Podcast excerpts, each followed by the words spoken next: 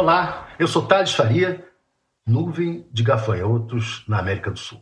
Nuvem de poeira do Saara cruzando o Oceano Atlântico. Epidemia mundial de coronavírus. Tem gente já falando no fim do mundo. Não cheguemos a tanto, mas que vivemos tempos estranhos, lá isso é verdade. Nesta quinta-feira, o juiz Marcelo Bretas, do Rio de Janeiro, determinou a prisão de um ex-deputado do MDB e um ex-ministro do governo Lula, indicado pelo ex-presidente José Sarney. Bretas agiu no âmbito da Operação Lava Jato, originária de Curitiba, sob o comando do então juiz Sérgio Moro, mas que andava meio parada desde que Moro assumiu como ministro da Justiça. Moro deixou o governo brigado com o presidente Jair Bolsonaro, enquanto o juiz Marcelo Bretas continua amigo do mandatário do Planalto. Com isso, a Lava Jato rachou.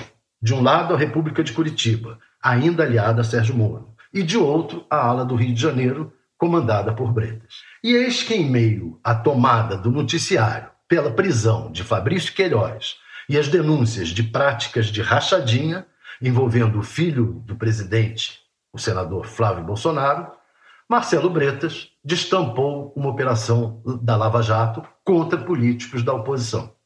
Vale lembrar que na terça-feira, a Folha de São Paulo revelou que José Sarney iria participar do evento de lançamento do movimento Direito Já, em defesa das instituições democráticas contra as manifestações pelo fechamento do Supremo Tribunal Federal e do Congresso. Bem, isso foi na terça, porque logo a seguir o movimento sofreu um racha. Conforme revelou Mônica Bergamo, Sarney desistiu de participar. Devido ao caráter oposicionista do movimento, também saíram o ex-presidente Michel Temer e o presidente do STF, Dias Toffoli, que já haviam confirmado participação. Racharam. O próprio Moro acabou sendo motivo de outro racha no direito já, quando o líder do Podemos na Câmara, José Nelto, propôs a participação do ex-juiz e ex-ministro no evento. Guilherme Boulos, do PSOL, foi logo avisando: se ele entrar por uma porta, eu saio pela outra.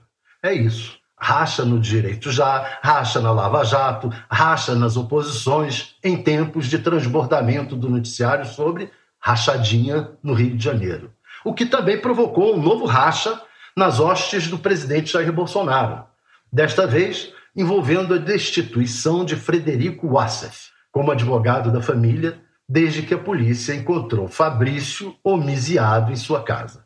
Aliás, o bolsonarismo já vinha rachado. Primeiro, pela briga de Bolsonaro e dos filhos com o partido pelo qual foram eleitos, o PSL. Depois, pela saída de Sérgio Moro. Enfim, o racha é para todo lado. Se juntar isso com pandemia, nuvem de gafanhotos e a superpoeira do Saara caminho da América, dá para entender porque tem gente aí acreditando no fim do mundo.